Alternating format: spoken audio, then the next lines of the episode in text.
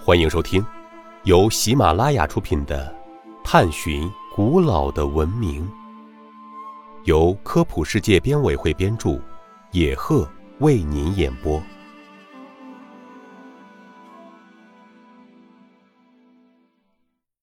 第十二集：为什么外国人将瓷器看作是中国的代表？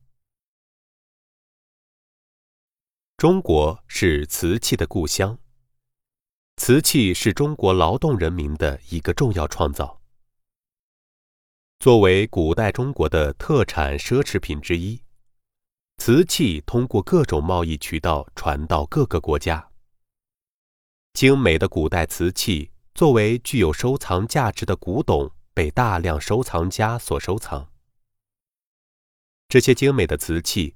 也被外国人视为中国的象征，因此，在英文中，瓷器与中国为同一个词。